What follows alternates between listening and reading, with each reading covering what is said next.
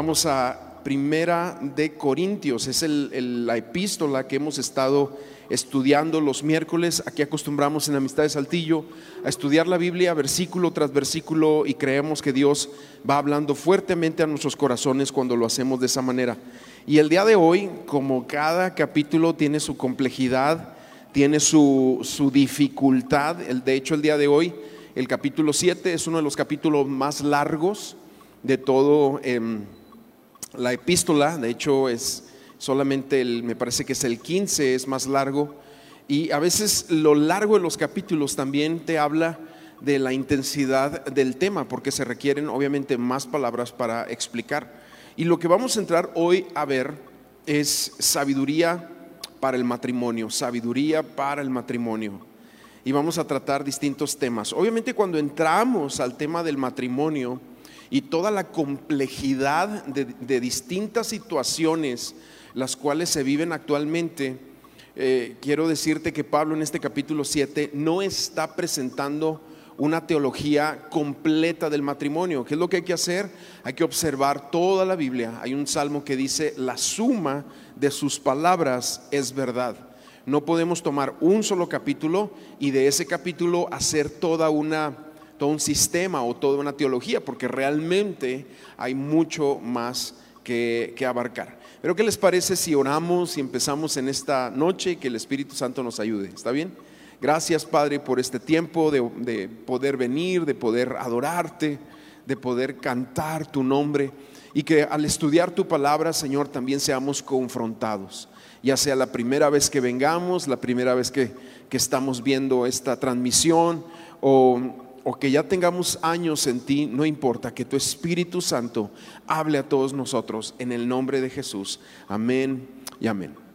Entonces, estamos eh, hablando y hemos dicho que hasta este punto de, de la lectura, de la enseñanza en la epístola a Corintios, hasta este punto, el apóstol Pablo realmente hasta aquí, hasta el capítulo 6, ha lidiado con pecados y problemas de la iglesia. ¿sí?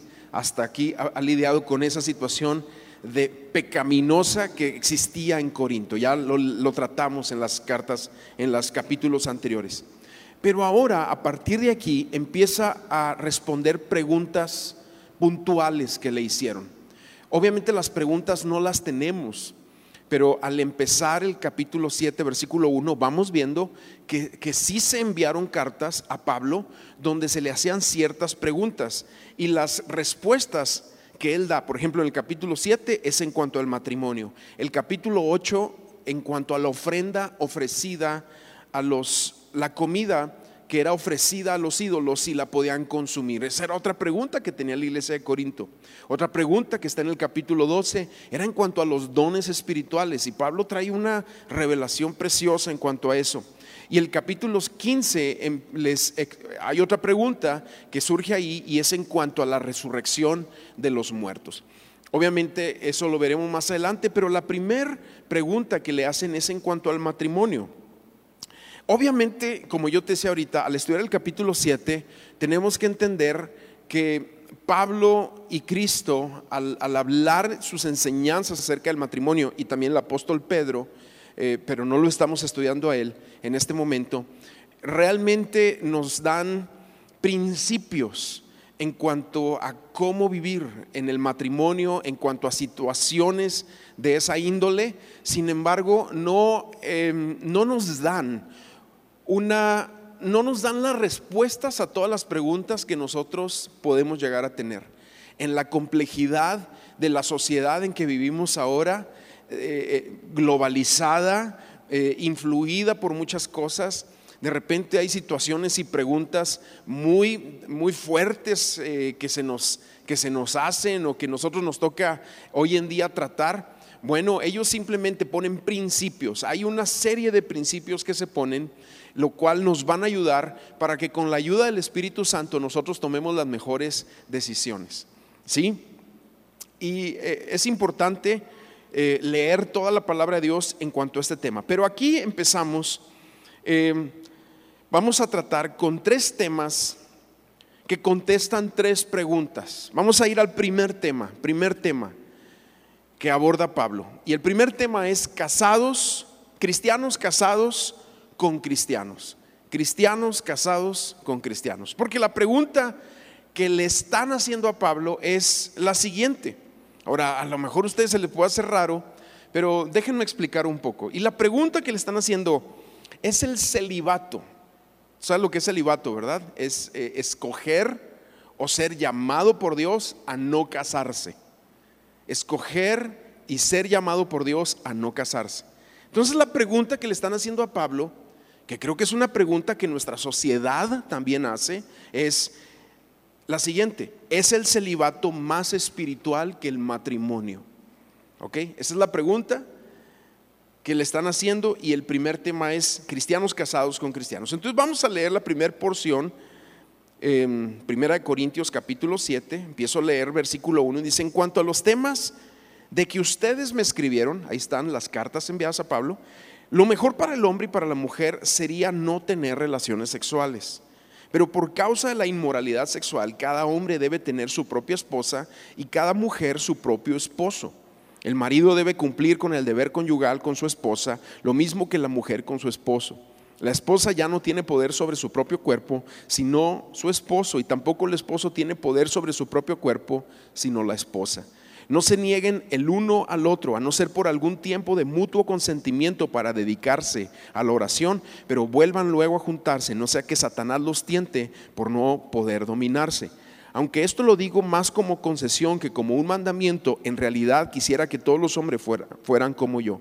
Pero Dios le ha dado a cada uno su propio don a algunos de alguna manera y a otros de otra. A los solteros y a las viudas les digo que sería bueno que se quedaran como yo, pero si no pueden dominarse, que se casen, pues es mejor casarse que arder de pasión.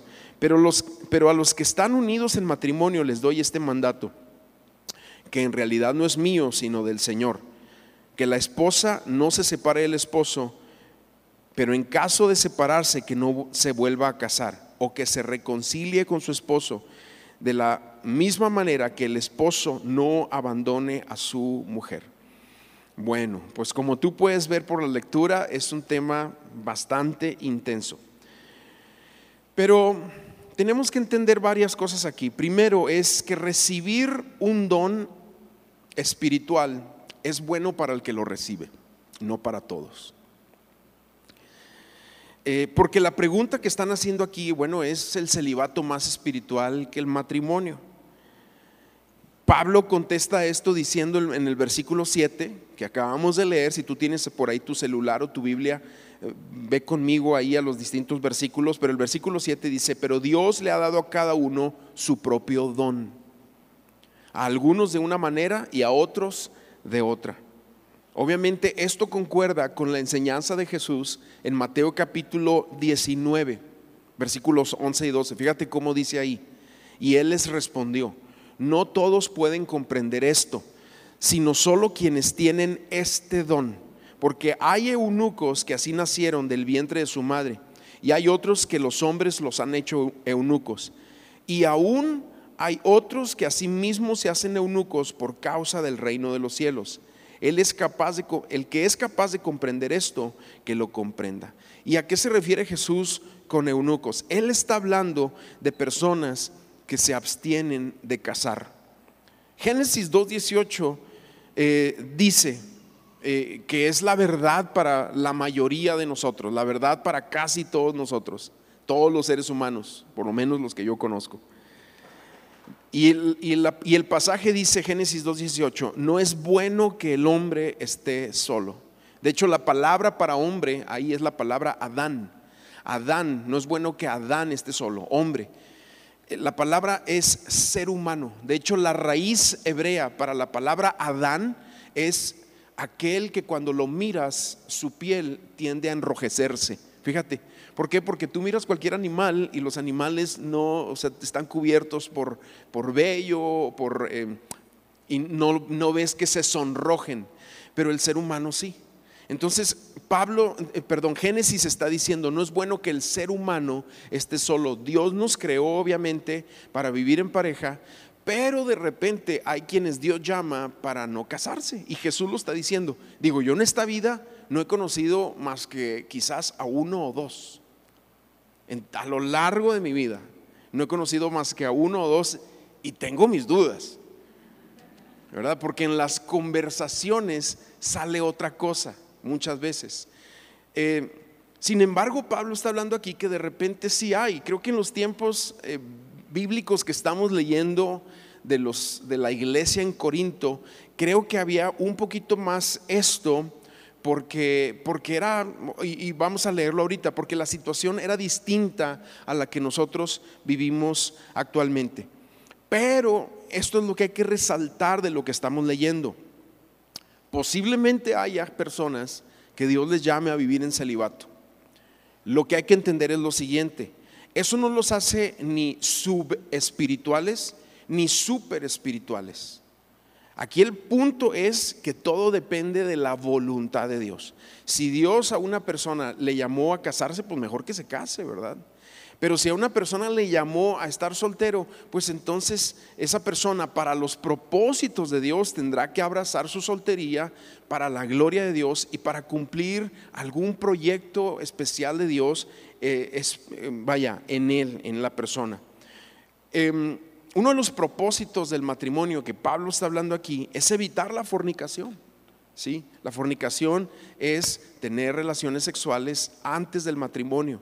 Hay otra palabra general en el Nuevo Testamento para fornicación que es inmoralidad sexual. De hecho, lo leímos anteriormente en el capítulo 6, donde dice, huyan de la inmoralidad sexual. De hecho, la palabra original es eh, porneo o la palabra se traduce como fornicación. De ahí viene la palabra pornografía.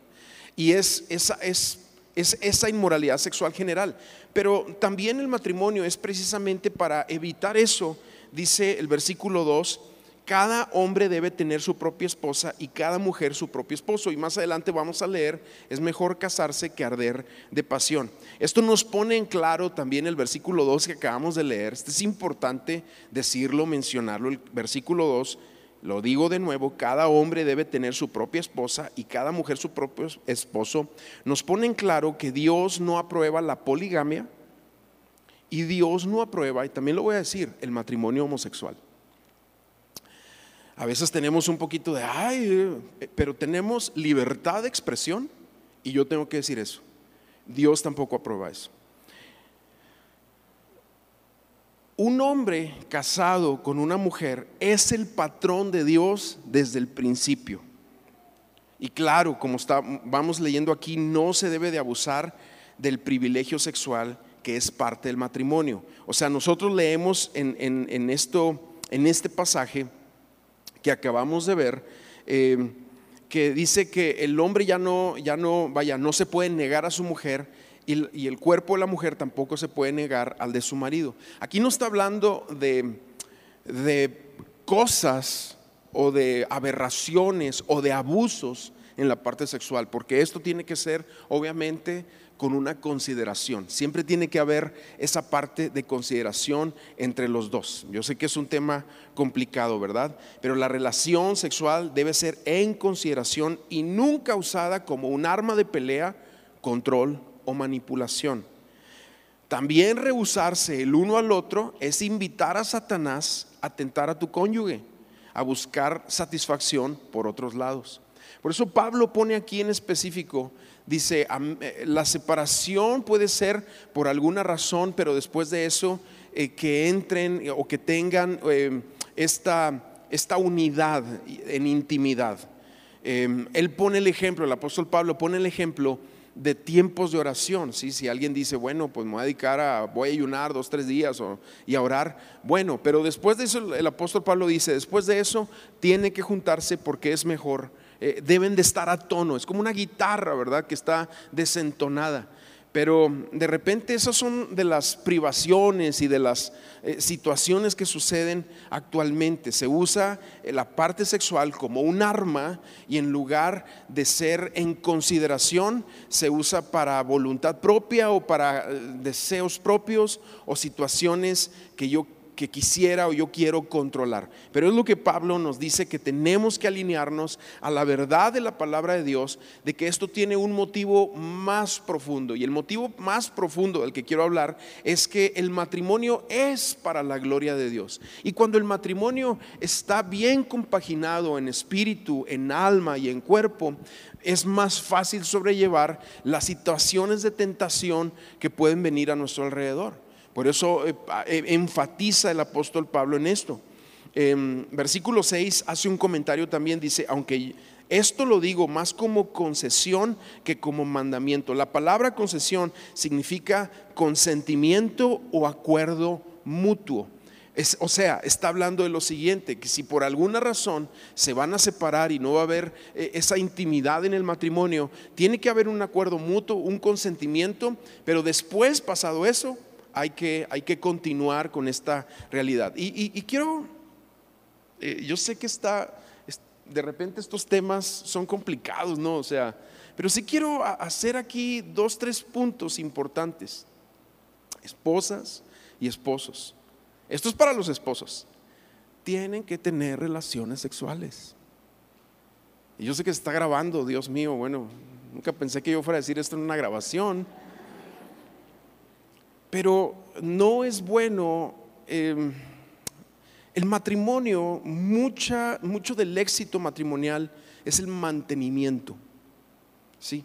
El mantenimiento emocional, el mantenimiento en el área íntima, y en el mantenimiento en comunicación.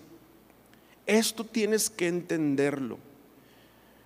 A lo mejor los que están jóvenes están pensando, pero ¿cómo una pareja no va a tener relaciones? Bueno, lo que pasa es que pasados los años, de repente se puede caer en cansancio, en cosas, en lo que sea. Ni quiero entrar en tanto detalle, pero es muy importante que sea algo que sea continuo. Yo no te quiero decir número de veces a la semana, al mes, al año. No quiero hablar de ese tipo de cosas, pero es algo que tiene que suceder continuamente. Estamos entendiendo. Ya cualquier pregunta ahí se la hacen a Josué y a Tailandia, ¿verdad? Ya. ya, ya, más, más especificaciones. Bueno, total. Eh, la importancia de estar a tono en el matrimonio o de estar sintonizados eh, va a permitir precisamente el éxito, el, buen caminar y mantener la tentación y al, diablo al margen. Ahora, claro que si una persona se casa con asuntos eh, no resueltos en el tema sexual, por eso es bien importante las pláticas prematrimoniales. Creo que este domingo se promovieron las pláticas prematrimoniales para que las tomen aquellos que se van a casar. Pero si hay asuntos no resueltos, cosas no finiquitadas delante del Señor, de vicios, de situaciones, y entras al matrimonio, lamentablemente mucho del pensamiento es, es que casándome se va a acabar el problema. No, no, no. A veces el problema hasta empeora cuando se casa la pareja, porque es algo que tenemos que traer delante del Señor. Tú tienes que entender algo. Ese concepto de la media naranja, no, ya encontré mi media naranja, pues pobre de ti, mano. Tú necesitas una naranja completa. Y tú tienes que ser una naranja completa en el sentido de estar plenos en Dios, de que tú no te estás casando porque necesitas algo en la vida o cierta felicidad, sino porque realmente hay un propósito de Dios y Él es el centro. Cuando esto es claro en la mente, entonces estamos entrando al matrimonio con una vaya, en, una, en un buen entendimiento, en una, en una buena situación.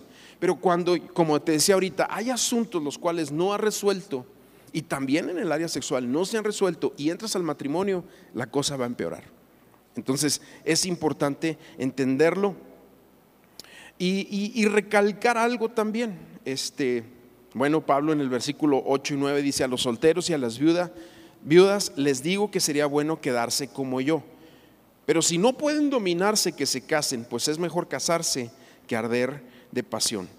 Em, bueno, no solamente le preguntaron acerca del celibato, sino que le preguntaron también acerca del divorcio. Y Jesús anteriormente en sus enseñanzas nos habla o nos pone en claro el tema del divorcio. Eh, y claro que siempre hay muchas preguntas también al respecto. Eh, y Pablo cita enseñanzas de Jesús, pero al mismo tiempo eh, hace recalcar algo aquí el apóstol Pablo, lo cual es sumamente importante. El divorcio en las parejas cristianas es la última opción, la última opción. Eh, en el pasaje que leímos, el versículo 11 dice lo siguiente, pero en caso de separarse, que no, la mujer no se vuelva a casar o que se reconcilie. Si tú tienes una Biblia por subrayar, esa es la palabra para subrayar. Siempre se debe de buscar reconciliación. De la misma manera, el esposo que no abandone a su mujer o la mujer que no abandone. Estas son palabras que, son de la Biblia y que debemos de tomarlas de verdad, eh, Dios hablando a nuestras, a nuestras vidas. Como yo te digo, en, tanto en las enseñanzas de Jesús como en, las de Pablo, siempre se dice que la última opción es el divorcio. Bueno, vamos al siguiente tema. Hay mucho que decir ahí, obviamente, pero yo también oro que el Espíritu Santo a cada uno de nosotros nos dé entendimiento y abordemos estos temas con sabiduría. Segundo tema, son cristianos casados con no cristianos. ¿Sí? Casados, cristianos casados con no cristianos. Déjame leer la siguiente porción, porque aquí la pregunta es, ¿debemos de seguir casados con cónyuges inconversos? Y bueno, vamos a, vamos a ver lo que Pablo les dice. Versículo 2 en delante dice, a los demás les digo yo, y no el Señor, si la esposa de algún hermano no es creyente, pero ella consiente en vivir con él, éste no debe abandonarla. Y si el esposo de alguna hermana no es creyente, pero él consiente en vivir con ella, tampoco ésta debe de abandonarlo, porque el esposo no creyente es santificado en su esposa y la esposa no creyente es santificada en su esposo. Si así no fuera, los hijos de ustedes serían impuros, mientras que ahora son santos.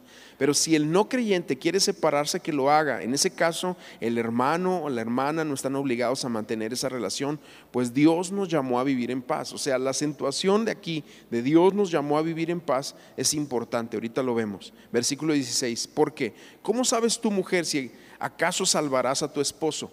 Y, y un paréntesis ahí también. No es que nosotros le demos salvación a la gente pero nuestro testimonio, que el apóstol Pedro toma este pasaje o, toma esta, esta, situación más que el pasaje eh, para explicar la realidad del, impacto que hay sobre los no creyentes cuando hay una verdadera conversión en alguno de los, de, los dos en el matrimonio y el testimonio que comprende al cónyuge. Claro, cuando la esposa es se semiconvierte y es dura con él y le da de bibliazos, es muy complicado. Pero si hay una verdadera conversión y un testimonio del Espíritu Santo en la vida de la persona, algo muy especial va a pasar. Bueno, seguimos leyendo. Dice versículo 17, de todas maneras, cada uno debe comportarse de acuerdo a la condición que el Señor le asignó y a la cual lo llamó. Esto es lo que mando a todas las iglesias. ¿Fue alguno llamado cuando estaba circuncidado? Que, se quede circuncidado. ¿Fue alguno llamado sin haber sido circuncidado? Que no se circuncide. Lo que importa es obedecer los mandamientos de Dios y no, y, no el estar o no circuncidado. Cada uno debe permanecer en la condición en que estaba cuando fue llamado. Fuiste llamado cuando aún eras esclavo, no te preocupes, aunque si tienes la oportunidad de liberarte, debes aprovecharla. Porque el que era esclavo cuando el Señor lo llamó, es libre en el Señor. Del mismo modo, el que era libre cuando el Señor lo llamó, es esclavo de Cristo. Ustedes han sido comprados por un precio. Por lo tanto, no se hagan esclavos de los hombres. Hermanos, cada uno de ustedes debe permanecer ante Dios en la condición en que estaba cuando Él la llamó. Y es que Aquí ya te dije, la pregunta es, ¿debemos seguir casados con cónyuges inconversos? Porque pasaba como pasa ahora que algunos miembros de la iglesia de Corinto se hicieron cristianos ya estando casados. Es más, algunos se hicieron cristianos estando casados en relaciones polígomas o, ¿cómo se dirá? Pues sí, con varias mujeres que era costumbre en los tiempos antiguos y todavía hay algunos países en África que tienen la misma costumbre, entre ellos Guinea Ecuatorial. Eso es, yo, he platicado con misioneros en Guinea Ecuatorial de personas que se convierten y el hombre tiene dos, tres, cuatro esposas y pues Eh, son situaciones que tú dices, wow, pareciera que de hace dos mil años, pero son actuales a ciertas sociedades o ciertos países del mundo. Y bueno, hay, hay un trato ahí. Sin embargo, eh, se hicieron, eh, estas son realidades, ¿verdad? Cuando alguien se convierte de los dos y uno no es cristiano. Entonces la respuesta que Pablo les da, y la estamos leyendo aquí, si ellos están dispuestos a vivir con ustedes en paz, adelante. No debe haber una excusa o la salvación no debe ser una excusa para la separación. A menos que haya problemas, a menos que sea una condición terrible, porque lo que yo te decía, el versículo que tenemos que resaltar ahí, Dios nos llamó a vivir en paz. Él nos llamó a vivir en paz. Cuando no hay paz, cuando es una situación terrible, puros pleitos, hay violencia, hay situaciones, hay abusos, bueno, ahí hay cosas a considerar. Y obviamente al hablar de este tema, hay muchos otros que no estamos tocando, ¿verdad? Porque cada situación es específica, cada, cada pareja es un mundo, cada, eh, cada sociedad, cada edad matrimonial trae sus propios retos. Sin embargo, hay ciertas cosas o ciertos principios que debemos tomar de lo que estamos hablando. Em, de, de hecho, otra de las cosas importantes que hay que resaltar aquí en el versículo 39, tenemos que entender que también es un acto de desobediencia al Señor casarse, un cristiano casarse con una persona inconversa. Y, y no vamos a usar el versículo de yugo desigual, porque aquí en este capítulo, capítulo 7, versículo 39, que es de los últimos versículos, fíjate cómo dice, de acuerdo con la ley, la mujer está ligada a su esposo mientras éste vive. Pero si su esposo muere, queda en libertad de casarse con quien quiera con tal, o sea, siempre y cuando sea en el Señor. O sea, esto es, algo eh, que tenemos que entender, porque de repente llega mucha gente y dice, bueno, es que conocí a una muchacha o un muchacho, pero no conoce al Señor. Pues piénsalo, porque te vas a meter en un problema. No, es que yo la voy a convertir. No, tú no eres el Espíritu Santo, ¿verdad? Y, yo sé que Dios, y sé que hay casos, y es que conocí a una muchacha que se casó con uno y mira, le salió re bueno y a los 10 años se convirtió. Bueno, eh, eh, hay casos así y pero no debemos tomarlos como una generalidad. ¿Sí me explico? Lo ideal es buscar a alguien que tenga la misma sintonía en lo espiritual, que cuando llegue el domingo eh, no, no, entren en broncas y problemas porque él quiere ver el fútbol y tú quieres venir a la iglesia, o porque ella quiere irse a, a la bicicleta y tú quieres ir a la iglesia. O sea, vaya, Dios nos llama a vivir en paz y todo ese tipo de situaciones que van a causar una tensión, una tensión en lo espiritual. Hay parejas que todo muy bien, pero bueno, tú los llevas a, tal iglesia el domingo y yo los llevo a, la mía eh, el, siguiente domingo. Y así se la viven. Imagínate, pobres niños, el zoológico espiritual con el que crecen en su mente. Sin embargo, aquí Pablo nos da ese mandato, dice, queda en libertad de casarse con quien quiera siempre y cuando sea en el Señor. O sea, hay un, hay un parámetro aquí importante y, eso nos ayuda a, hacer de estas palabras una generalidad y a hacer de testimonios de repente de victoria de algún hombre que se casó con una mujer no cristiana o una mujer que se casó con un hombre no cristiano, testimonios de victoria, no hagamos de esos una generalidad, sino al revés, hagamos de esto la generalidad y de lo otro una excepción, porque pudiera no ser y pudiera causar tremendos dolores de cabeza. Em, esto es importante también entenderlo aquí, pero, pero bueno, eh, Pablo está estableciendo eh, el siguiente principio. Los cristianos somos uno en Cristo y cada creyente debe de permanecer en el estado en que fue llamado. Em, eh, bueno, avanzamos.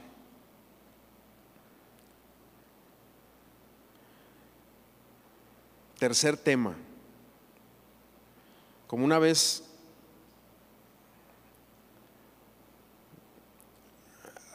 hace un tiempo atrás, yo tengo varios amigos abogados en Monterrey y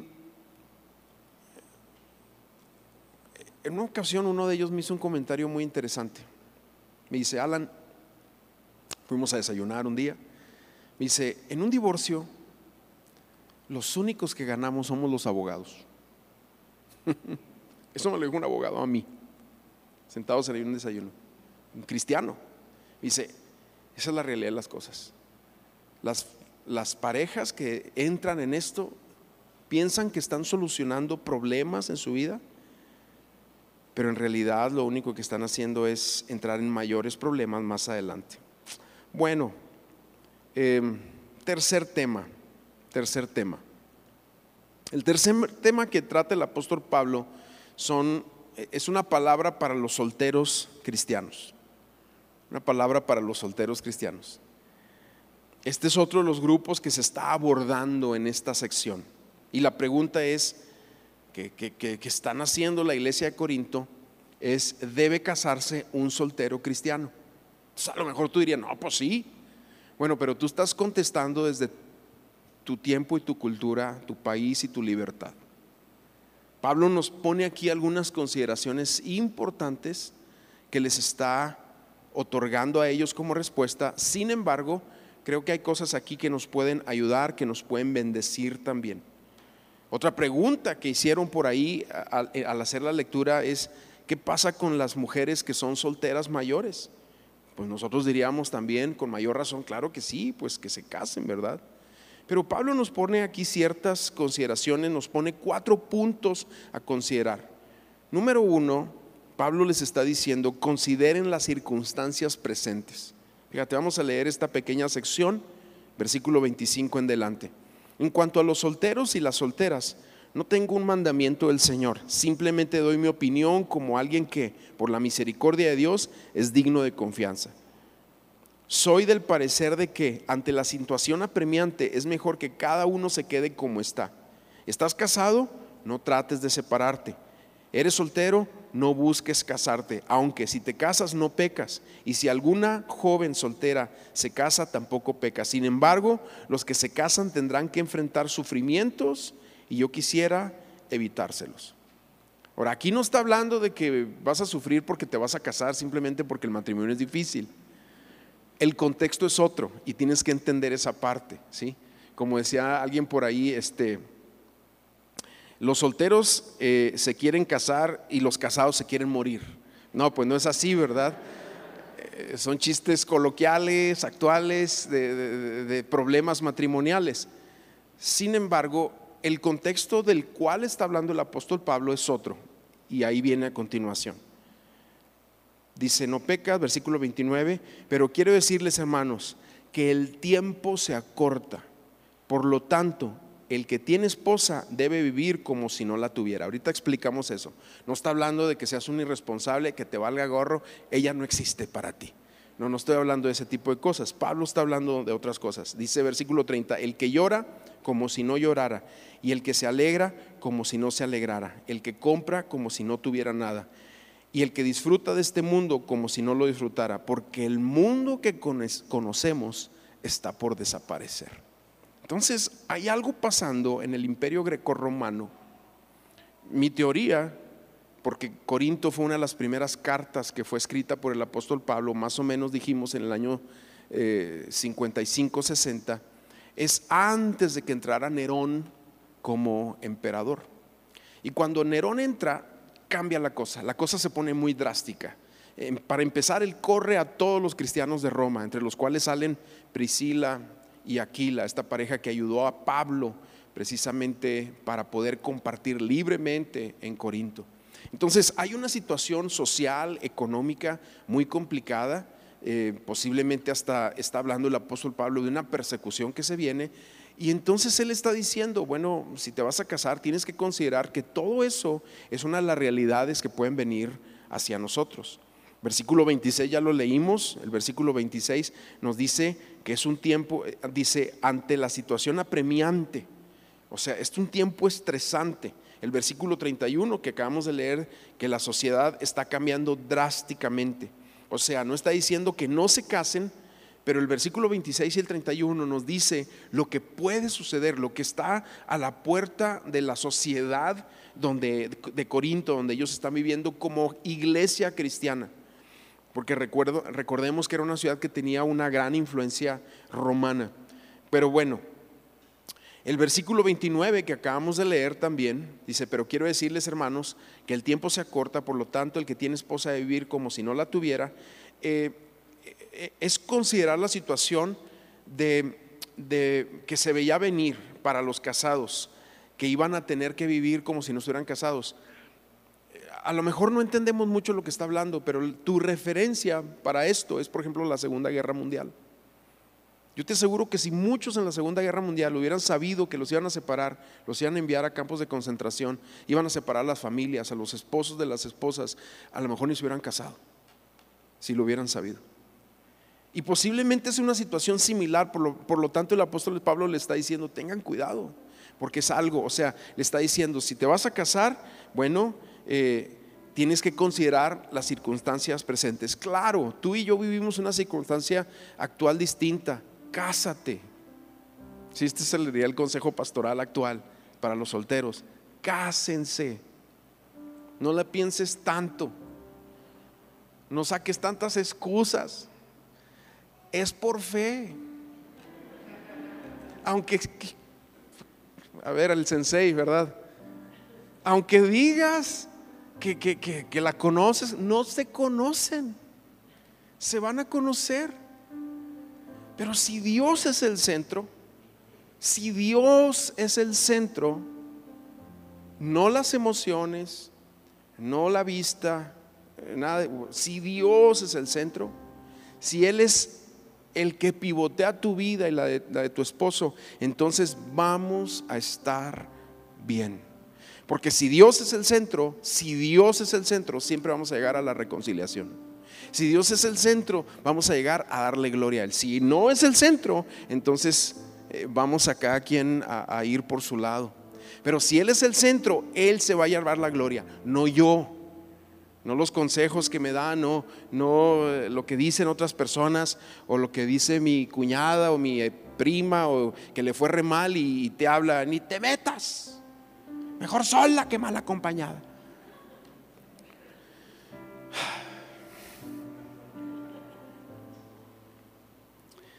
Número dos, enfrenten los retos responsablemente.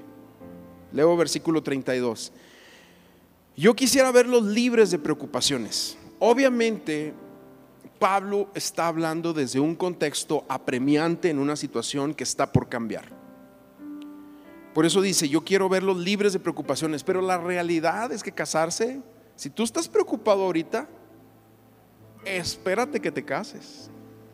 Ahí empiezan las verdaderas preocupaciones. Es más, chavos, lo más barato es la boda. Porque después de la boda, híjole, mano, todo sube, todas las, híjole, gastos de aquí, gastos de allá. Olvídense, así es esto, ¿eh? Entonces, entonces si quiero, por eso estamos diciendo esto. Si te vas a meter, si te vas a casar, tienes que hacerlo responsablemente. Tampoco debe haber una excusa, y estas yo son palabras personales, pero hay, de repente hay una generación que no, no, hasta que no tenga el carro y la casa y que tenga los muebles y la casa mueblada y este, y, y quieren tener todo en orden entonces para dar un paso de casarse. Yo, disculpen, les voy a dar mi opinión. Yo soy del pensar que si está Dios en el centro, si están enamorados, si son trabajadores, si son diezmadores, todo va a llegar. Todo va a llegar. Todo va a llegar. No, no, o sea, no te lo puedo explicar, pero vas a tener eh, la oportunidad de ir creciendo. Pero bueno, aquí dice, el soltero se preocupa de servir al Señor y de cómo agradarlo. Pero el casado se preocupa de las cosas del mundo y de cómo agradar a su esposa. Porque sí, cuando te casas, aunque sirvas al Señor, como quiera que llevar alimento, ¿verdad? Yo, tengo un buen amigo que, un buen amigo, este, sirve al Señor, eh, no está casado. Y tú llegas a su casa y él puede, él es flaco, flaco como él solo. Él puede llegar a su casa y comer una quesadilla todo un día y ya no pasa nada porque es él. Pero cuando uno está casado, pues hay que tener alimento, ¿verdad? Y luego te da lástima que dejen la comida y dices, no, y por eso te la comes tú y mira.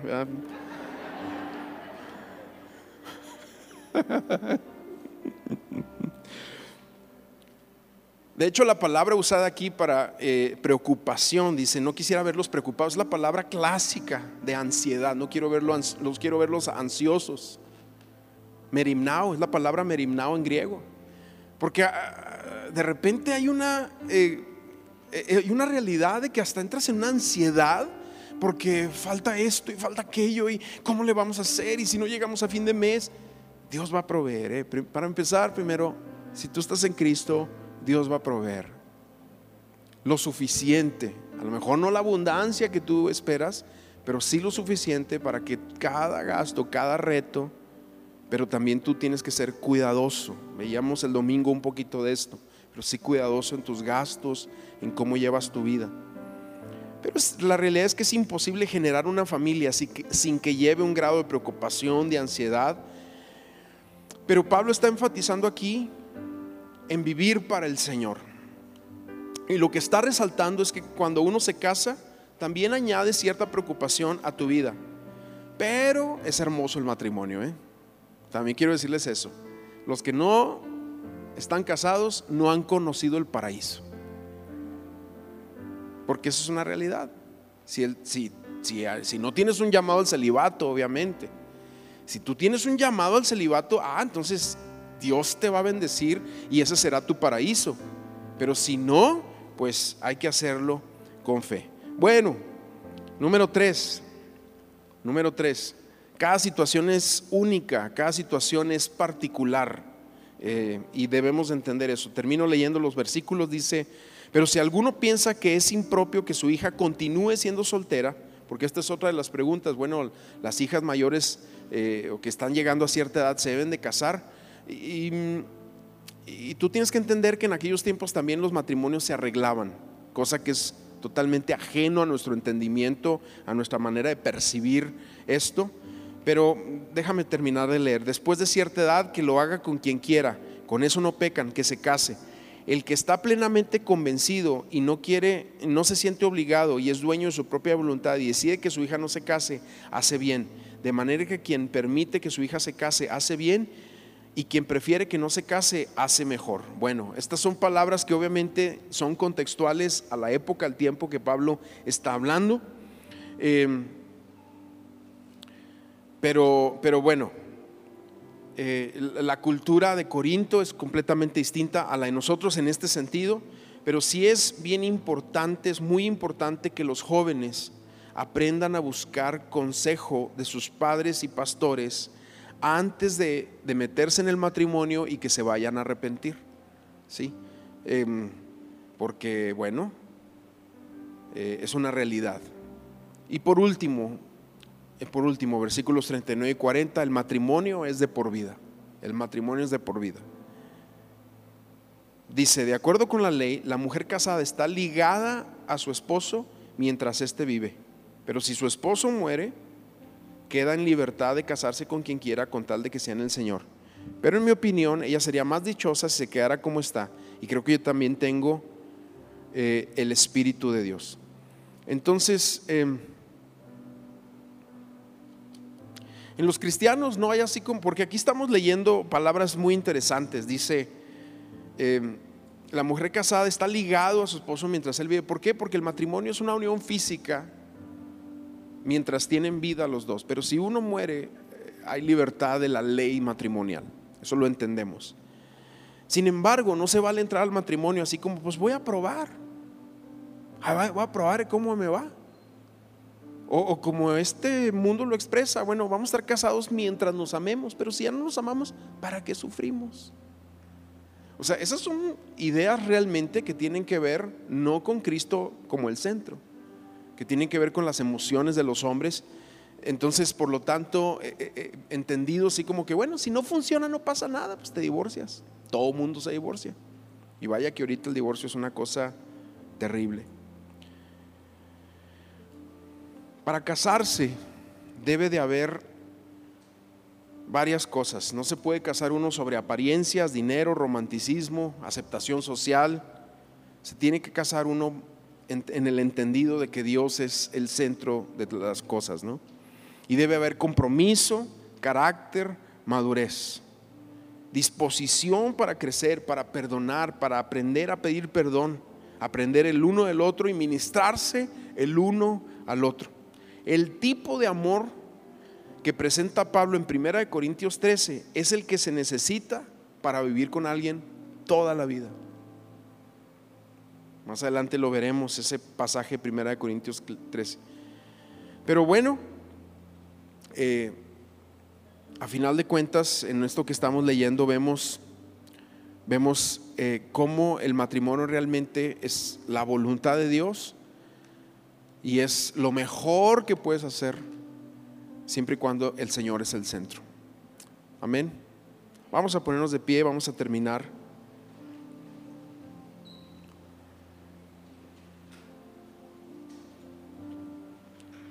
Yo escribí esto. El matrimonio es un lugar de protección, ¿sí? No es una cárcel. El Señor ha puesto murallas alrededor del matrimonio, no para que parezca una prisión, sino para que sea un lugar seguro. Hay seguridad ahí. Entonces, debemos de considerarlo esto. Vamos a orar, Señor, gracias eh, por tu palabra. Oramos que tú nos des mayor entendimiento de lo que acabamos de leer y de lo que yo acabo de explicar. Y que cada uno de nosotros aquí eh, abordemos el tema matrimonial, sea que estemos casados con años o, o a los que son solteros, que lo abordemos con Cristo como el centro, el centro de nuestra vida, el centro de todas las cosas que no nos debemos a pensar en expectativas de cosas que no son reales, sino que pongamos la, mira, la mirada, los ojos en cómo tú amaste a tu iglesia y cómo tú te entregaste por ella. Te pedimos gracia y favor en el nombre de Jesús. Yo quiero orar por eh, todos los que están casados, levanten la mano, quiero orar por ustedes. Déjeme orar, Padre, en el nombre de Jesús. Yo oro por todos los que están casados en este lugar, para que tu Espíritu Santo esté con ellos, sea el centro, guíe sus vidas, te den honra a ti, te den gloria a ti en todo lo que hacen. Padre, en el nombre de Jesús, ayúdales, Señor. Dales de tu gracia y tu favor, que crezcamos sobre la roca que es Cristo, en un amor como, como lo vemos en tu palabra. En el nombre de Jesús, amén. Ahora todos los solteros, a ver, levanten la mano todos los solteros y solteras, todos, todos. Vamos a orar por ustedes también. Déjenme bendecirles. No te dé pena, no pasa nada. Es una bendición también ser soltero, vaya. Padre, en el nombre de Jesús yo oro para que tú seas el centro de cada uno de nosotros. Señor, y que si es tu voluntad, que yo sé que lo es, cada quien pueda encontrar a la ayuda idónea, al hombre, a la mujer de su vida, para que sus vidas te den gloria en, el avance, en el caminar, en lo que tienen por delante. En el nombre de Jesús les bendecimos. Amén.